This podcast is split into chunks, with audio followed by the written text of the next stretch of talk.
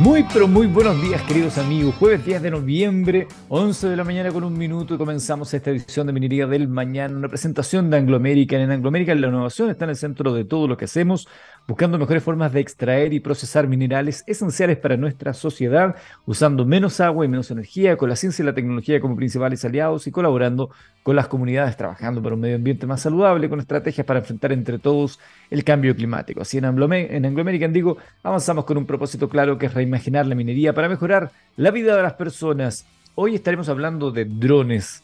En nuestro en drones, dirá usted, sí, porque los drones están hace mucho tiempo involucrados en las distintas áreas productivas de nuestro país y la minería es una de ellas. Estaremos conversando con Chris Sanz. Eres un chileno, pero eh, avecindado ya hace varios años en Estados Unidos, creador de una empresa llamada Skycatch que utiliza drones en minería. Vamos a conocer cómo ha funcionado este mercado, el uso de los drones, cuáles son sus principales aplicaciones y mucho más. Así que cuando el reloj marque las 11 de la mañana con 40, 11 de la mañana con 40 minutos, más o menos a esa hora, estaremos conversando de drones acá en Minería del Mañana junto a Chris Sanz. Como siempre, saludo a la gente que está ahí también en el Instagram, arroba Fuente a BLSS, Janet IRD, que se acaban de sumar, y a toda la gente que se va eh, uniendo esta parte del programa que hacemos en conjunto junto a txsplus.com y ustedes.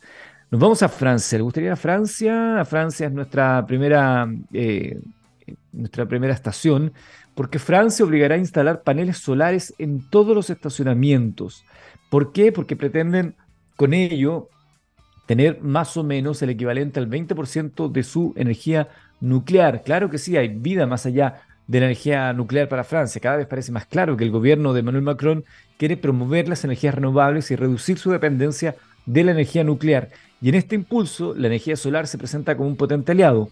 Por ello, el Senado francés ha aprobado una legislación donde obligará a que todos los estacionamientos al aire libre, con un mínimo de 80 estacionamientos, instalen paneles solares, tanto los nuevos como los ya existentes. Atención, Congreso, vamos copiando buenas ideas. Esto busca según el gobierno francés, generar unos 11 gigabytes de electricidad. Para hacer una idea, es el equivalente a lo que producen al año unos 10 reactores nucleares. Actualmente Francia dispone de 56 reactores, aunque muchos de ellos están inactivos. De cumplirse estos objetivos, Francia conseguiría el equivalente a incrementar en un 20% sus centrales nucleares.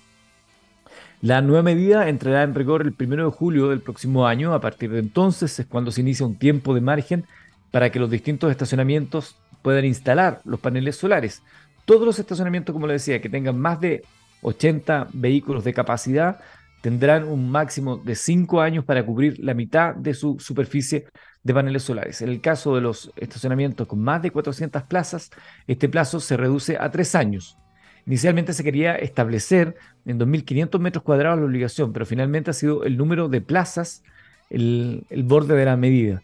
Hay unas pocas excepciones, como por ejemplo aquellos estacionamientos para vehículos pesados, aquellos situados en zonas sensibles, donde la instalación de las placas solares no pueda poner evidentemente en riesgo el entorno. También se ha incluido una cláusula para cuando los estacionamientos no puedan realizar la instalación bajo condiciones económicas aceptables y habrá que ver cómo acaba entendiéndose este punto, pero podría ser una puerta abierta a que muchos estacionamientos eviten la instalación. Sería interesante acá que no solamente estacionamientos, sino que otros lugares, estoy pensando por ejemplo los estacionamientos de los molos que están al aire libre, que puedan ser cubiertos, primero es una ventaja para los vehículos, segundo, vamos generando energía renovable.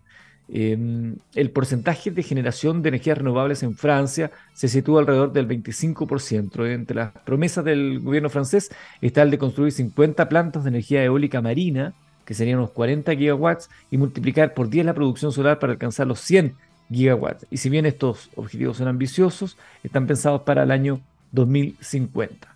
Buena idea, me parece así en principio, ¿no? Buena idea. Vamos a estar conversando de drones más adelante junto al CEO de Skycats, este chileno Chris Sanz, que vive en Estados Unidos a propósito del uso de drones en la minería. Yo le decía que los drones están cada vez más eh, frecuentemente en distintas áreas.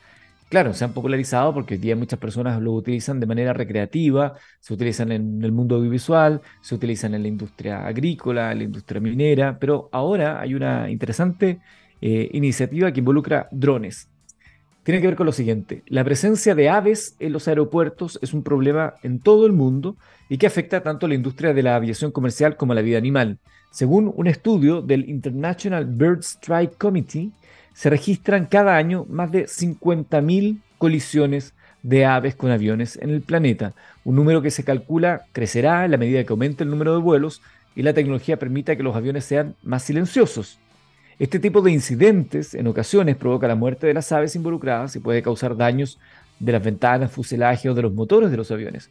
Recordemos uno de los episodios probablemente más dramáticos, el del tristemente célebre vuelo 1549 de US Airways, que fue un 15 de enero del año 2009, en el que una bandada de gansos chocó contra un Airbus A320 piloteado por Sully Sullenberger, seguramente lo recordarán por la película interpretada por Tom Hanks, y acabó amerizando en la mitad del río Hudson tras una pérdida total del sistema de propulsión. Bueno, ante este tipo de escenario se han desarrollado diferentes propuestas para controlar el problema de las colisiones con aviones y de, de aves con aviones, y desde drones hasta halcones entrenados o dispositivos que emiten sonidos amenazantes han sido probados. Sin embargo, unos investigadores de la Universidad de Groningen en los Países Bajos creen tener una solución mucho más efectiva y sobre todo más barata. Es un dron con forma de un halcón peregrino. Miren las imágenes. Es un dron, y usted lo puede ver ahí, es tal cual, es como un halcón, pero tiene unas hélices adelante y tiene una camarita sobre lo que es la cabeza, pero está hecho de modo tal que parezca muy real. Y este dron halcón vuela a las inmediaciones del aeropuerto para que los aviones puedan despegar y aterrizar con mayor seguridad. Si este proyecto triunfa, esto podría hacerse realidad. Estamos hablando de un dron fabricado con fibra de vidrio, eh, llamado oficialmente como Robot Falcon, y tiene una envergadura de 70 centímetros e incluso imita los movimientos del halcón. Ciertamente no vuela con el movimiento de las alas, sino que tiene una dinámica de vuelo similar a la del halcón peregrino, es decir, como si lo viéramos el, el, trazado que hace el halcón peregrino al volar, no mueve sus alas. Su sistema de propulsión está integrado por dos hélices y funciona con baterías que le dan hasta 15 minutos de autonomía. Y según el estudio publicado en The Royal Society, que es de donde yo estoy sacando la información, este Robot Falcon es más efectivo para disuadir a las aves que el sistema de drones utilizado actualmente. Los investigadores señalan que la propuesta también tiene algunas limitaciones. No es tan efectiva para disuadir a aves grandes como gansos o garzas, aunque creen que esto podría solucionarse, solucionarse con un Robot Falcon más grande. Además, explican que el avión no tripulado debe ser controlado por un piloto entrenado por razones de seguridad. Un aspecto muy importante es que, según el estudio, las aves no se acostumbraron al Robot Falcon durante los tres meses que duraron las pruebas. Eh, que esta era una duda que había, ya que los métodos actuales tienden a ser menos efectivos con el paso del tiempo debido a que las aves se acostumbran a ello, se acostumbran al dron, se acostumbran al sonido, en fin. Los investigadores seguirán trabajando para que el dron halcón pueda llegar a los aeropuertos en el futuro. Está choro el, el dron, se ve muy real, salvo por las hélices y la cámara, pero ahí en ese video se podía ver cómo eh, está impactando justamente para dispersar a las aves, al menos durante el eh, aterrizaje y despegue de los aviones. Está bueno, ¿eh? Nosotros hablamos de minería acá en el programa. Este programa se llama Minería del Mañana y hemos mencionado en otras oportunidades la minería en aguas profundas y todas las polémicas que se tornan al respecto. Si queremos avanzar en la carrera hacia la descarbonización, necesitamos minerales, no es ningún secreto, nosotros lo decimos siempre acá, para la transición energética los minerales son esenciales y ahí Chile tiene un rol importante. Para la fabricación de turbinas eólicas o baterías de vehículos eléctricos necesitamos una contundente provisión de materiales igual que para otros dispositivos que usamos en nuestro día a día, desde los computadores hasta los teléfonos celulares como este por el cual estoy transmitiendo para mi Instagram. Em, el, el problema y lo que se, da ahí es la situación geopolítica cuando hablamos del lecho oceánico. El problema es que se abre un debate del, uso del suelo oceánico, eh, incluso eh, mayor que el volumen de los minerales que podríamos extraer de las profundidades de nuestro océano.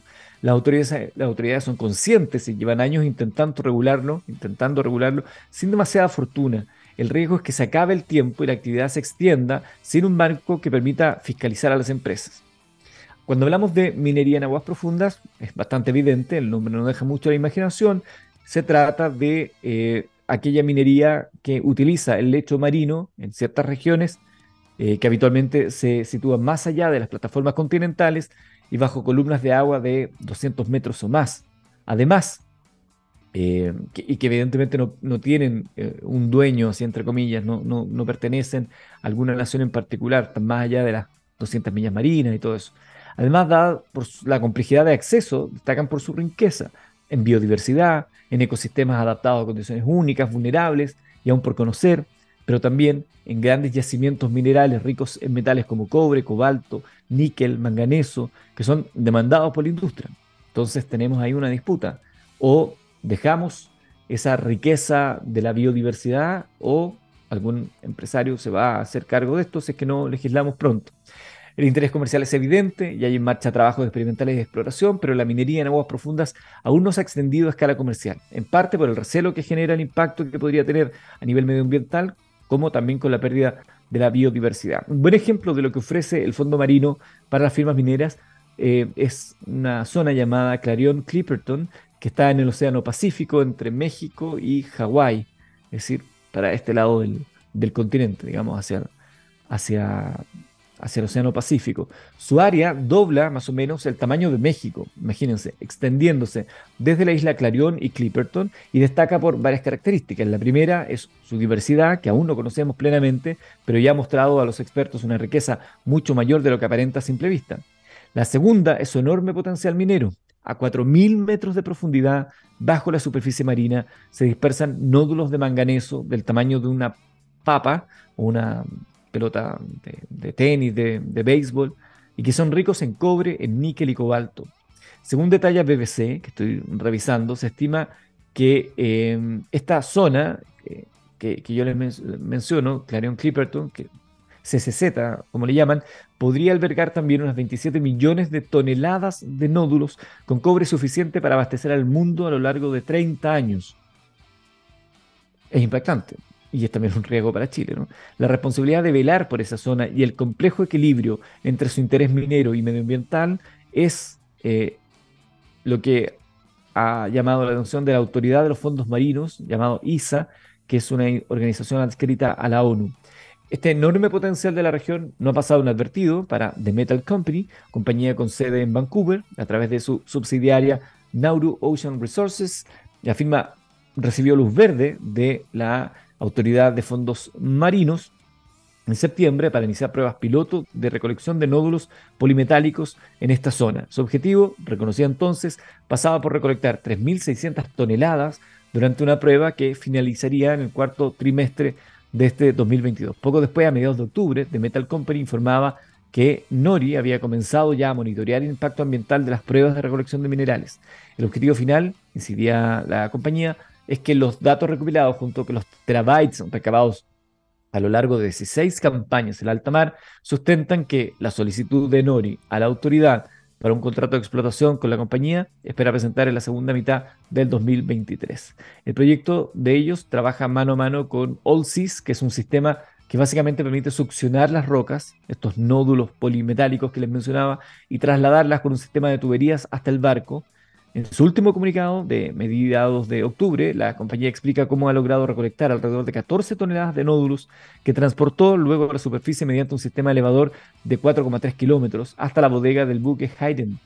TMC asegura que es la primera prueba de este tipo que se realiza allí desde los años 70. Eh, es verdad que hay una necesidad de minerales a nivel global, eh, pero también es verdad que hay que proteger, así como no hemos protegido lo que está sobre las aguas, proteger el fondo marino y esa diversidad existente. ¿Cómo se hace eso? ¿Cómo se logra ese equilibrio? Es la pregunta del millón, ¿no? Yo, yo preguntaría si a priori, probablemente muchos de nosotros diríamos, no, eso no debería ser explotado. Pero claro, hay corporaciones que tienen influencia de poder económico, podrían decir, ¿sabes qué? Lo podemos hacer sin afectar el lecho marino. Otros dirán, bueno, quisiera verlo, Quisiera ver cómo es que no afectaría en el lecho marino si sabemos que toda actividad extractivista tiene incidencias. Lo, sabemos y las compañías mineras trabajan incansablemente en tratar de minimizar esas incidencias que son no solamente medioambientales, sino que también tienen que ver con las comunidades aledañas, etcétera, etcétera. Entonces, ¿cómo podrían conversar esos dos intereses? Es la pregunta que subyace dentro de esta situación. Pero se, los quiero contar para que tengan ahí en su, en su agenda este concepto, ¿no? la minería de lecho marino que va a ser una, digámoslo no, eh, va a ser una, eh, una, un tema de agenda eh, interesante ya así a nivel masivo en los próximos años. Así que bueno, les dejo esa, esa, esa, curiosidad ahí para que le den una vuelta. Recuerden que hoy estaremos hablando de drones, drones en la minería junto a Chris Sanz, el CEO de Skycatch. Antes vamos a la música. ¿Qué vamos a escuchar? Oh, estamos rockeros el día de hoy. Judas Priest con Love Bites.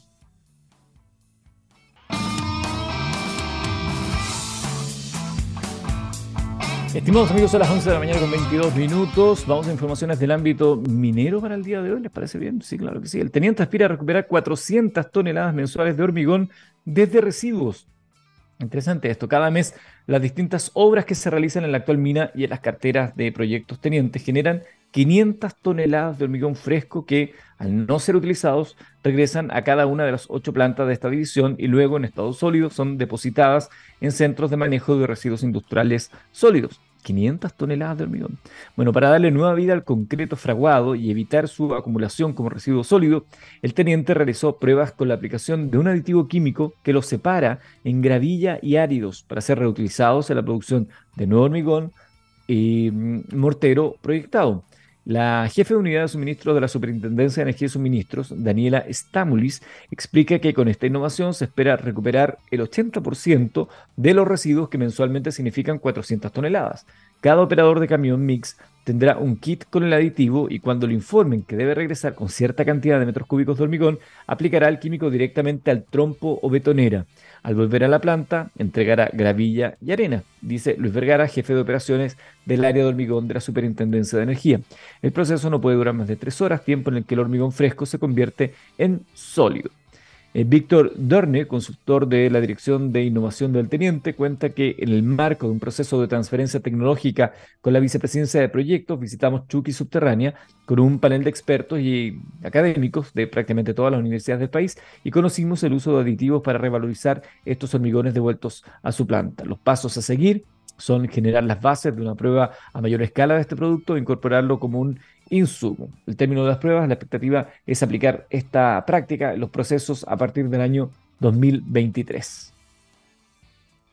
Ley de almacenamiento es promulgada por el Ministerio de Energía. Atención, ya es ley. El ministro de Energía, Diego Pardo, promulgó la ley de almacenamiento y electromovilidad eh, aprobada por unanimidad en el mes de octubre en el Parlamento. La ceremonia se llevó a cabo en la planta fotovoltaica Plomo del verano del Fundo El Roble en Rinconada de Maipú. El primer eh, tiempo de las políticas públicas para el fomento de energías renovables fue el que culmina con el hito que representa la capacidad de generación con energías variables que supere al carbón en el agregado, dijo el secretario de Estado. En esa línea, agregó que ahora se inicia un segundo tiempo que permitirá el desarrollo de energías renovables flexibles. ¿Qué significa esto? Incentivar el uso de energías limpias que permitan al sistema responder durante los picos de demanda, de manera de dejar de depender de los combustibles fósiles. Esa es la única manera que permitirá descarbonizar nuestra matriz energética. En línea con esto, la promulgación de la ley es una muy buena noticia y una pieza fundamental para cumplir nuestro compromiso de que Chile sea una sociedad carbono neutral al año 2050. Promover las tecnologías de almacenamiento permite que la participación de las energías renovables siga aumentando y además impulsa beneficios que facilitan la electromovilidad, dijo la ministra de Medio Ambiente, Maisa Rojas, durante la presentación. Las principales características de esta ley son, primero, habilitar que los proyectos de almacenamiento puro, es decir, aquellos sistemas que no están asociados a centrales de generación, se les pague por inyectar energía al sistema eléctrico y por estar disponibles en los momentos de mayor demanda. Uno de los principales puntos de la ley es que permitirá la aceleración del retiro de centrales a carbón, entregando mayor seguridad al sistema eléctrico avanzando en el proceso de descarbonización. Dentro de esta iniciativa legal también se considera el impulso de la electromovilidad por medio de estímulos para migrar a este tipo de tecnología. Por ejemplo, la norma, que ya es ley, rebajará transitoriamente por ocho años el costo de los permisos de circulación de los vehículos eléctricos para equipararlo con el de automóviles de combustión interna, los que son cerca de un 65% más baratos. En los primeros dos años existirá una exhibición total eh, la cual irá disminuyendo gradualmente hasta el octavo. Buena noticia para aquellos que están pensando en la adquisición de un vehículo eléctrico durante dos años sin pagar permiso de circulación, que es interesante porque los vehículos eléctricos son más caros Por lo tanto, el permiso de circulación que va amarrado al valor del vehículo tiende a ser más, caro también. Dos años sin pago de eso y luego seis años más con una rebaja paulatina. Interesante. Y eso ya es ley, se lo cuento acá en Minería del Mañana, 11.26. Otra información, proyecto de exploración minera en Maricunga es acogido a trámite por el Servicio de Evaluación Ambiental. Ellos dieron a conocer que la declaración de impacto ambiental del proyecto Dorado de Río Explorations, que es la compañía, cumple con los requisitos del reglamento de la entidad, por lo que fue acogido a trámite. Esta iniciativa de 6 millones de dólares consiste en la ejecución de una exploración minera en la franja de Maricunga, en la comuna y provincia de Copiapó, en la región de Atacama.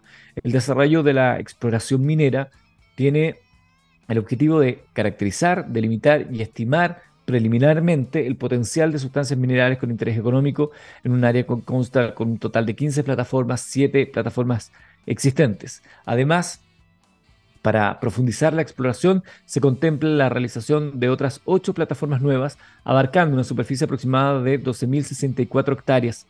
Los sondajes son de tipo aire reverso y también de diamantina.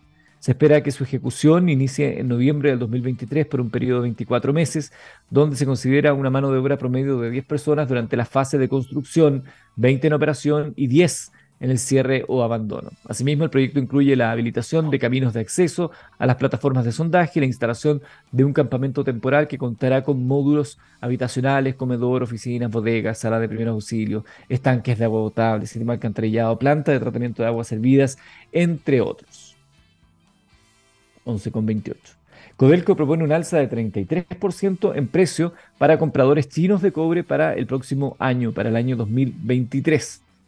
Además, la estatal elevó sus primas por ventas en Europa a un récord de 234 dólares por tonelada para el año 2023. A ver, vamos a la noticia. Codelco ha propuesto un alza prima eh, de 140 dólares la tonelada para los suministros de 2023. Esto significa un aumento del 33,3% con respecto a este año, medida que afectaría al menos a dos clientes chinos. La información proveniente de Reuters especifica que la prima propuesta superior a los 105 dólares tonelada al año es un extra que se paga además de los precios del cobre de la Bolsa de Metales de Londres por la entrega física de cátodos de cobre a China. Esta decisión es debido a la sólida demanda de cobre y a los inventarios muy bajos. Asimismo, durante octubre, Codelco elevó sus primas por ventas a Europa a un récord de 234 dólares la tonelada para 2023, un 83% más que el año 2022. Por su parte, los compradores en China anticiparon este aumento de las primas, por eso que informaron que podrían aumentar sus compras de materiales rusos. Según lo evaluado por el proveedor de información y precios de la industria SMM, el pasado 7 de noviembre, la prima ofrecida a los clientes chinos está en línea con la prima actual de Yakshan, pagada además a los precios de la LME por importar cobre a través de la zona de depósito aduanero de Yakshan de 144.50 eh, dólares por tonelada. Seguimos revisando, alcanzamos, sí, son las 11 de la mañana con 29 minutos. 11 con 29 para American y Agnico firman el acuerdo por 4.800 millones de dólares para adquirir Yamana Gold. La transacción surgió luego que Goldfields desistiera de igualar la oferta en el periodo estipulado.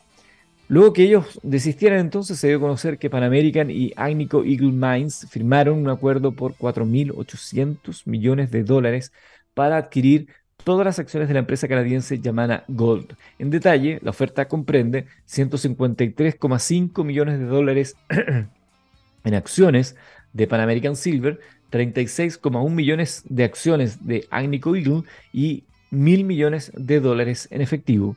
Asimismo, Pan American se ofreció a adquirir todas las acciones ordinarias emitidas en circulación de Yamana Gold a 5.02 dólares por acción. ¿Qué pasó con Goldfields? Bueno, esta transacción surgió, como les decía, luego de que ellos desistieran de igualar la oferta en el periodo estipulado. Según el acuerdo que todas las acciones eh, de todas las acciones, ¿no? Firmado en mayo de 2022, Goldfields acordó adquirir Yamana Gold por 5 mil millones de dólares. Sin embargo, hubo una caída posterior del 20% en el precio de las acciones de Goldfields después del anuncio del acuerdo y un precio más débil del oro, lo que afectó así al atractivo para los accionistas de Yamana, de acuerdo con lo informado por Reuters. Es por esto que la junta directiva de Yamana Gold determinó que la última oferta de Pan American y Agnico es superior e informó que Goldfields tenía la opción de mejorar su oferta existente en cinco días hábiles. Al respecto, desde la minera señalaron que Goldfields está decepcionado por este resultado y sigue creyendo que la transacción fue una oferta financiera y estratégicamente superior para los accionistas tanto de Goldfields como de Yamana. En virtud del acuerdo, Goldfields recibirá una tarifa de determinación de 300 millones de dólares dentro de los dos días posteriores a la fecha de terminación. Otra información. Ah, nos vamos a los vilos, claro que sí. Tras extensas labores se rescató la grúa del fondo marino en los vilos. meses de trabajo y una jornada que consideró la participación de 35 buzos especializados. Todo eso para lograr el rescate de una grúa que se encontraba en el fondo de la bahía de los Vilos desde agosto pasado. El equipo cayó al mar luego de que intensas marejadas provocaran el volcamiento de una plataforma de la empresa Belfi que realizaba trabajos en la construcción de las obras marinas del proyecto de infraestructura complementaria INCO de Minera Los Pelambres. En coordinación con la Capitanía de Puerto y la Policía de Investigaciones, las labores para rescatar la grúa, que pesaba originalmente 180 toneladas, consideraron su desarme parcial, tarea que debió realizarse a más de 20 metros de profundidad, de esta forma se logró reducir el peso de la estructura a 100 toneladas, lo que permitió levantarla hasta la superficie. Adicionalmente, antes de su rescate se preparó un plan detallado para resguardar la seguridad de las personas y del medio ambiente, lo que consideró reposicionar la grúa en el fondo del mar, además de limpiar y sellar sus ductos. Cabe destacar que las labores también estuvieron sujetas a las propias condiciones climáticas de marejadas que afectaron la bahía, por lo que la planificación estuvo sujeta a cortas ventanas de buen clima que permitieron dar seguridad a todos los trabajadores. Así que ya está en tierra firme entonces esta grúa de, que estaba en el lecho de los vilos y que pertenece a Minera Los Pelambres. Y lo último que les quiero contar es que la Cámara aprobó manifestar preocupación por jornadas laborales en minería. La resolución 306 detalla que algunas actividades del sector minero impiden que sus trabajadores puedan tener una jornada de trabajo ordinaria de 45 horas semanales. Con 105 votos a favor, 12 en contra y 17 abstenciones, la Cámara de Diputados aprobó manifestar su preocupación al presidente de la República y a la ministra de Minería en relación con las jornadas laborales especiales o excepcionales que tienen lugar en el trabajo minero. Esta resolución, 306, por si la quiere revisar, detalla que algunas actividades del sector minero impiden que sus trabajadores puedan tener esta jornada ordinaria de 45 horas semanales, por lo que algunas empresas deberían implementar jornadas laborales especiales como las jornadas bisemanales o jornadas excepcionales. Los perjuicios de este tipo de distribución horaria puede llegar a tener a corto y largo plazo en la salud de las trabajadoras o de los trabajadores de dicho sector y en su grupo familiar, además de los perjuicios económicos que en muchos casos se generan en las regiones mineras y también se sugiere que se realicen estudios para analizar y constatar la existencia de externalidades negativas que se señalan. Esto lo dice el documento. Además, se especifica que las cantidades más altas de trabajadores y trabajadoras que se encuentran sujetos a jornadas excepcionales bisemanales se encuentran en regiones de Tarapacá, Antofagasta y Atacama. De acuerdo con el Consejo Minero, estos trabajos realizados como trabajo de turno permiten alternar un determinado número de días de trabajo con otros de descanso, siendo los sistemas de turnos más conocidos en la gran minería los 7x7, 7 se trabajan, 7 se descansan, o 4x4, equivalentes a 42 horas semanales con turnos de 12 horas diarias, sin margen a horas extraordinarias y considerándose la colación, la colación digo, como parte de la jornada. Otras jornadas relevantes son los 4x3, los 5x2, con 43 y 42 horas semanales, respectivamente, se indica en el texto. Vamos a la música. Ya al regreso hablamos de drones junto a Chris Sanz, el CEO de Skycatch. ¿Qué escucharemos a continuación? Escucharemos una banda que se llama Ghost Fantasma. El título de la canción es He's, él es. Regresamos.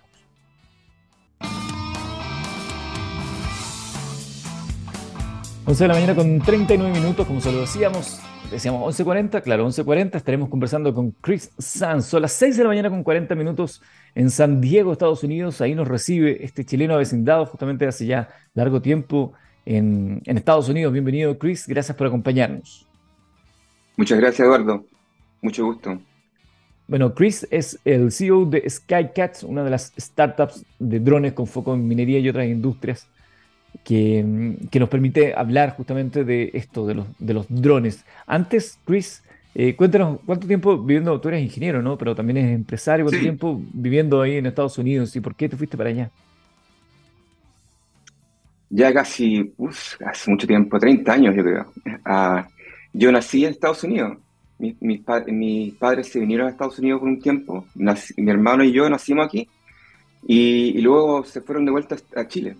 Y, y yo crecí en el sur de Chile, en Talca, y pegaba a computadoras, Commodore 64, Commodore 128, todo desde que era, desde que era chico. Mi, hermano se fue, se, hizo un médico y yo me, me, convertí en un ingeniero. Y eventualmente, cuando tenía 14 años, me fui a vivir a Pensilvania por un, por un verano y nunca me, me volví. Me quedé allá. 14 años. 14 años, me fui con mi tía por un, por un verano y nunca me volví. Y la verdad es que ha sido una experiencia increíble porque he aprendido mucho desde chico. Hay mucha información en Estados Unidos, muchas, muchas partes en las cuales tú puedes obtener información muy rápida. Y al mismo tiempo entré al servicio militar en, en, Estados Unidos y duré cuatro años. Más, ah, prácticamente para, quería viajar, quería esa experiencia, uh, quizás quería un molde para, para mi futuro y me fue muy bien. esa experiencia me, me, abrió muchas puertas. ¿Qué, qué, te, ¿Qué, te, dejó esa experiencia? Antes de entrar ya al tema de drones, me parece muy interesante ese punto. ¿Qué te, qué te dejó esa experiencia en eh, haciendo servicio militar en Estados Unidos y viajar y conocer esa forma que tienen de entender eh, la defensa del país? Y... Sí, no. mira, yo, yo crecí en Chile uh, con mi mamá, ella, era una, una, pintora, se llama Yvonne Bernay, y ella, o sea, yo siempre he sido antiguerra y todo eso. Más que nada para mí cuando entré al servicio militar, era por la pura razón por dar un servicio. entré y cuando ya estaba adentro empecé a adquirir otras experiencias. Por ejemplo, yo era el encargado en, todo lo que era computadoras en el, en el barco, pero al mismo tiempo me llevaron a un entrenamiento de rescatar gente y eso fue increíble. O sea, me llevaron a, Florida, me están tirando de helicóptero. O sea, yo, computador durante el día y en la, en la tarde, salvavidas, me encantaba. Y hasta, el, y hasta al final de la, de la carrera de, la militar, en el Navy, me metí a lo que se llama Navy SEAL. Estaba en clase 216. Uh, pasé por todo el programa, pero me licié. No pude avanzar hasta el final. Y eso fue, o sea, obviamente que la familia no estaba muy contenta porque no querían que me pasara algo, pero eso me cambió mentalmente lo que es, lo que es posible, o sea, me, me, recalibró mi mente de lo que es posible, el, poder, el poder empujarte a otro, a otro nivel. Eso, eso yo creo que me, me marcó. Y desde ahí, o sea, las puertas se me abrieron. Tú, como te dije, trabajé por una compañía que se llama Infoseek, uh, que, es la, que es como un search engine como Google, pero en, en los 90 y luego esa compañía fue comprada por Disney. Entonces entré a Disney Imagineering que, y, duré como seis años ahí. Eso fue como otro molde para mí, a donde estuve expuesto a lo, que es computer vision, computador, a computadoras, gráficos y no sé cómo se dice en español, pero holograms. Estuve trabajando en holograms. Hologramas. Para los parques. Hologramas. Suena más parecido a lo Estaba perdiendo un poquito. suena, casi igual, en vez de hologramas. cuéntame, cuéntame, Chris, ¿cómo nace SkyCat 2013, ¿no? La fecha de fundación de esta compañía. 2013, sí. Mira, empezó, yo estuve trabajando por muchas compañías, pero ya había avanzado ya a, vicepresidente, ya tenía equipo y todo. Y, realmente extrañaba mucho el poder codificar y el, programar y, y, armar cosas del principio. Entonces, cuando yo me fui a San Francisco, ah, yo me fui como en, el 2008, me fui a San Francisco y empecé a buscar formas de meterme de nuevo a lo que es a programar. Y me junté con un grupo bien, bien, bien activo de que estaba haciendo hackathons y todo eso. Y empezamos a hacer hacker, hacking de lo que son las, los drones en ese, en ese tiempo, pero usando, uh, ¿cómo se dice? Uh, Computer Vision, ¿cómo se diría en español? En Computer Vision. Computer Vision es como, a ver, algo literal es la visión de los computadores, pero no sé a qué se refiere técnicamente. Usando la visión, usando el programa para capturar la visión y, y, y, eso, y eso es lo que estamos haciendo, estamos programando los, drones para que se pudieran volar completamente solos sin, la necesidad de un piloto, pero navegando completamente como si tuvieras el propio humano, el, ojo humano en el dron, ¿verdad? En el 2013, y empezamos, en el 2012, y empezamos una competencia que se llama uh, Drone Games, es una competencia ahí en San Francisco, que se hizo súper grande, la, CNN, el Wall Street Journal, el TechCrunch, todo lo cubrieron, me, me entrevistaron y se creció, creció demasiado grande. Y ahí conocí muchos ingenieros, conocí mucha gente que está metida en ese tipo, en ese tipo de rubro. Y empecé, empecé a, también al mismo tiempo a buscar formas de cómo esto puede ayudarle a la parte industrial.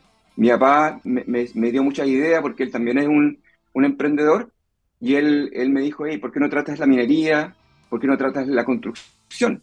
Y empecé a buscar eso, empecé a buscar, uh, y al principio te cuento, Eduardo, que yo yo sabía que si le preguntaba, les pedía permiso para entrar a, a, los sitios, no me iban a hacer nunca permiso. Entonces yo me puse una, una, un, casco, la ropa que se parecía de constructora, y entraba a las constructoras, pues, entraba como si fuera yo parte del equipo, y hacía todo el trabajo gratis. O sea, conocía a la gente, entraba en seguridad, me conocía ya, y nadie sabía que yo era, que yo, yo no trabajaba por la compañía.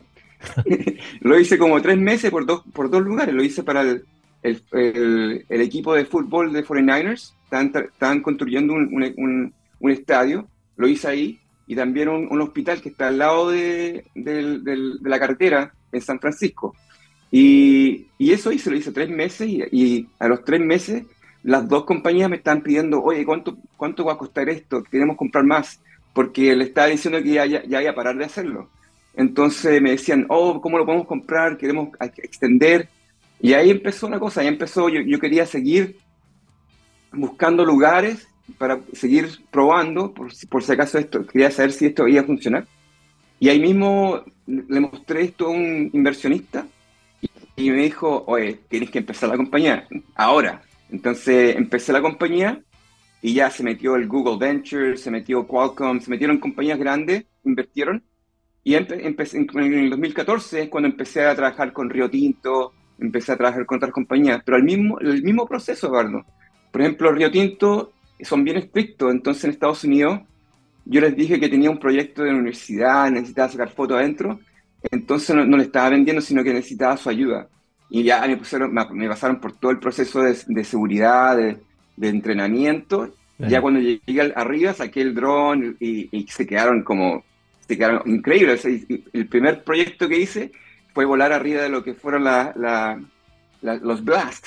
Ah, después de que hicieron un Blast, volé arriba y pucha, se quedaron enamorados. Y en, dos semanas, en tres semanas, teníamos un contrato con Río Tinto, al principio del año del 2014. Así empezó todo. Estamos, estamos conversando con Chris Sanz, chileno, vecindado en Estados Unidos, el CEO de Skycatch. Estamos hablando del uso de drones y en particularmente la minería, ya mencionaba Río Tinto. ¿Qué ofrece eh, Skycats? ¿Cuál es la propuesta de valor que le ofrecen ustedes a las compañías mineras a través del uso de drones? Mira, los drones se están usando por mucho tiempo. El enfoco, el enfoco que se ha usado los drones ha sido video, foto, el poder extender tu visión en otros lugares. Ese ha sido el, eso, es lo más popular de todo. Un ser humano volando y por algún lugar que es muy difícil entrar y sacar foto y video, ¿verdad? Pero nosotros nos empezamos a enfocar en otra cosa. En, en, 2014 encontramos una oportunidad ah, mucho más complicada, que es el, proceso de, de, hacer escaneo, el proceso de, de crear uh, los 3D point clouds, que son muy uh, de alta precisión. Eso usualmente solamente los laser scanners lo hacían, ¿verdad? Y los laser scanners son muy caros, uh, tienes que ponerlo en, tienes que ponerlo en camioneta, en helicóptero, toma mucho tiempo. Y, lo, y, y, los drones, aunque ellos trataron de hacer la precisión en drones, eso también toma mucho tiempo, porque tienes que poner las, las ground control points en el, los, en, el, en el, suelo, tienes que poner como cientos de eso en todas partes. Es, es, es increíblemente um, despacio, slow, y, y, no, y no muy lento, y no adquiere la, la precisión que es necesaria y no, y no repetitivamente, que es muy importante en, en, la parte de minería. Entonces empezamos, empezamos a trabajar con la compañía Komatsu, la verdad, eh, y ellos estaban muy interesados en Japón en traer esa, esta tecnología y porque ellos necesitaban a convertir las máquinas que tenían en robots para que fueran completamente automáticas, ¿verdad? Y la razón por la cual ellos querían hacer eso era porque la cantidad de, jóvenes que están, querían trabajar en, en, manejar camiones ha bajado, de, ha bajado mucho. Entonces eso ha causado un, un gran golpe a las compañías de, de, de, maquinaria, porque no pueden encontrar jóvenes que quieran manejar sus maquinarias. Entonces lo que hizo Japón y Komatsu y también Caterpillar es convertir estos, estas máquinas en robots.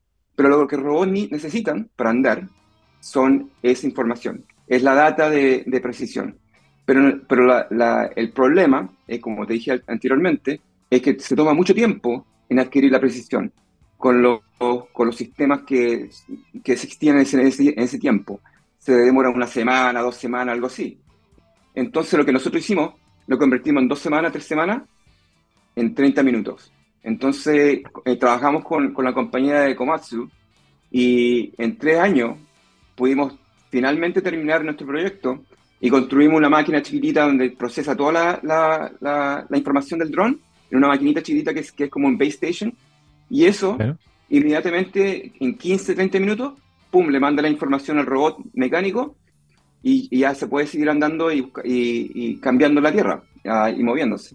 Y eso, eso, eso lo lanzamos en Japón y se lanzaron como en, miles y miles de sitios en, Japón.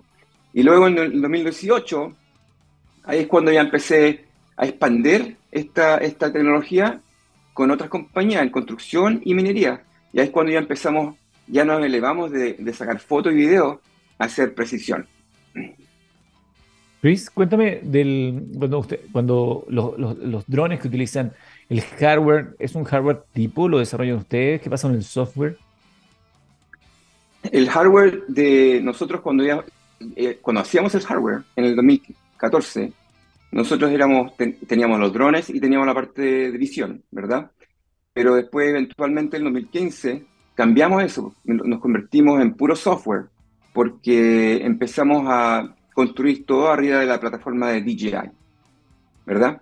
Y cuando ya hicimos eso, ya, ya, no, ya nos pudimos uh, deshacer de todo ese costo de hardware y empezar a usar todo el enfoque a lo que es procesar la precisión, ¿verdad? Y ahí nos empezamos a enfocar de precisión y analítica. Por ejemplo, ¿cómo se diría, Eduardo, la parte de lo que es Thousand Crest? La parte de arriba la parte de abajo de la, de, la, de la muralla de la, minería, ¿verdad? De la, el, el Thousand Crest es muy importante para la minería porque tú tienes miles de, de, carros eh, adentro de, una, de, una, de, una, de un proyecto y tienes que saber qué tan lejos estás de la parte de arriba del, del, del borde, ¿cachai? Y eso, pues, eso tiene que ser 10, 10, 10 metros, ¿verdad? Y, y, usualmente los bordes cambian porque hay muchos cambios adentro, entonces hay, hay, hay, se caen, se, se mueven, y entonces que tienes que constantemente uh, hacer un escaneo y, dibujar una línea alrededor de todo lo que es la parte de arriba de la, de la orilla, que se llama Tossing Crest, ¿verdad? Y bueno, nosotros podemos hacer, eh, hemos podido avanzar de, de, precisión, ahora automáticamente usando Machine Learning, uh, inteligencia, inteligencia artificial, y lo dibujamos automáticamente, ¿verdad? Entonces podemos hacer algo que se demora como dos semanas, lo, lo hacemos en cinco segundos. Notable. Cinco segundos, algo que se, en dos semanas pasa a cinco segundos. Eh, impactante. Estamos hablando, estimados amigos, con Chris Sanz, CEO de Skycatch, con sede en San Francisco, y desde allá justamente dos horas menos en San Francisco nos, nos recibe eh, Chris, chileno, pero residente hace varios años allá. Eh, ustedes son parte de Nvidia Inception. Cuéntanos de qué se trata aquello. Sí, eso, es básicamente desde el principio, Eduardo. Nosotros cuando estábamos tratando de, ver formas de, procesar esta, esta, data bien rápido, no, eh, buscamos muchos muchos socios y el socio que, tenía la tecnología mejor del mundo fue Nvidia. Entonces nuestro, nuestro lo que le llamamos uh, H1, que es como una, una, es como una computadora chiquitita, ah, esa tiene, tiene el, NVIDIA chip adentro. Entonces usamos eso y usamos, usamos muchas tecnologías de NVIDIA desde el mil, 2500, ah, 2015. 2500, imagínate. está, hacia el futuro. Proyectando, proyectando el futuro. Entonces, desde ese tiempo que, usamos NVIDIA, pero ya recientemente, desde el, principio del año, empezamos a mover toda la tecnología que tenemos adentro de lo que se llama Omniverse. Omniverse es una, es una, una plataforma donde tú puedes convertir el mundo real en digital. Y es la primera vez, es la primera vez, porque no sé si tú, tú sabes, pero todos los, todos los camiones, todos los IoT sensors adentro de una minería, todos están emitiendo información de lo que está pasando. El, camión se está moviendo, la cantidad de, gas se está bajando, todo, todo eso es información y todo puede ser una cantidad enorme de información que es muy fuerte, es muy, muy grande para el ser humano para poder absorberlo y entender lo que está pasando. Creamos mucha información, Eduardo, pero ahora es muy difícil absorberla. ¿Verdad? Entonces, lo que, lo que NVIDIA creó fue que lo se llama Omniverse. Es un lugar donde tú puedes mandar toda esa información y recrear el mundo en, forma virtual. Pero eh, eh, mucha gente no hace esto con, compañías, con plataformas de, de, de, juego y cosas así, pero no es lo mismo, porque solamente trabaja en una computadora al frente tuyo. Esto es lo que hizo NVIDIA, lo hace en el cloud, en la nube. Entonces tú tienes, puedes tener miles de, camiones, todos están moviéndose en el cloud, ¿verdad? Y entonces, esta es la primera vez, yo le, yo le, yo le digo que son, es como el Matrix. ¿Tuviste la película Matrix? sí, por supuesto. Bueno, este, esto es lo, es lo, más cercano a un Matrix, ¿verdad? Porque tú puedes realmente crear uh, inteligencia uh, adentro de los camiones, inteligencia. Uh, puedes tener, por ejemplo, un, un geólogo entrenado artificial que pueda buscar cosas adentro de lo que se llama el Omniverse. Todo esto puede pasar en Omniverse, es increíble. Es algo que yo creo que, Eduardo, tienes que, quizás si hay una persona de Nvidia ahí en Chile, tienes que entrevistarlo porque esta cuestión está inmensa y grande. Está, ya estamos hablando con Río Tinto, estamos hablando con todas las compañías grandes que están adoptando esta forma, porque lo más, lo más increíble es que no, no, lo puedes, no solamente puedes replicar lo que está pasando en, el, en, el, en la, vida, la vida real, sino que también puedes tomar copias y, hacer simulaciones de, diferentes tipos. Por ejemplo, vamos, a, vamos a simular hoy día, pero con diferentes camiones que tienen más velocidad, por ejemplo, ¿verdad? O con diferentes camiones que son más chicos, pero, pero más, 20 más. A ver si la cantidad de minerales ah, ah, sube o baja, ¿verdad? Esas son las cosas que están, las compañías grandes de minería están súper interesadas en, en, examinar, en, en probar, y, ver qué, qué, tipo de, por ejemplo, si se cae una roca o si, si la trituradora se rompe, qué es lo que pasa, ¿verdad? Ah, ¿cómo, se, cómo, cómo, te, cómo, cómo, cómo te preparas en ese tipo de situaciones? Entonces tú puedes crear todas estas simulaciones en algo virtual que, que es más cercano a lo que es la vida real y tiene la gravedad, tiene gravedad, tiene, tiene, tú puedes crear, por ejemplo, lluvia, puedes crear agua cayéndose en diferentes partes. Todo lo que tú puedes simular en la vida real, lo puedes simular dentro de Omniverse. Y eso así, empezamos a trabajar con ellos hace seis meses y están súper entusiasmados porque la parte de edición que creamos nosotros es perfecto para eso, porque, por ejemplo, tú puedes estar escaneando con LiDAR, puedes estar escaneando con drones, con cualquier cosa, y nosotros podemos convertirlo todo en un, en un solo mundo con la tecnología de Skycatch. Sí. increíble. Vamos a seguir esa pista entonces con el Omniverse de Nvidia, según lo que nos cuenta Chris Sanz. Chris, nos pilló la hora, de hecho nos, pasamos ya. Te quiero agradecer la posibilidad de conversar contigo y a ver si podemos reencontrarnos en otra oportunidad para hablar de drones y más cosas. Absolutamente, Eduardo. Gracias. Muchísimas gracias por acompañarnos.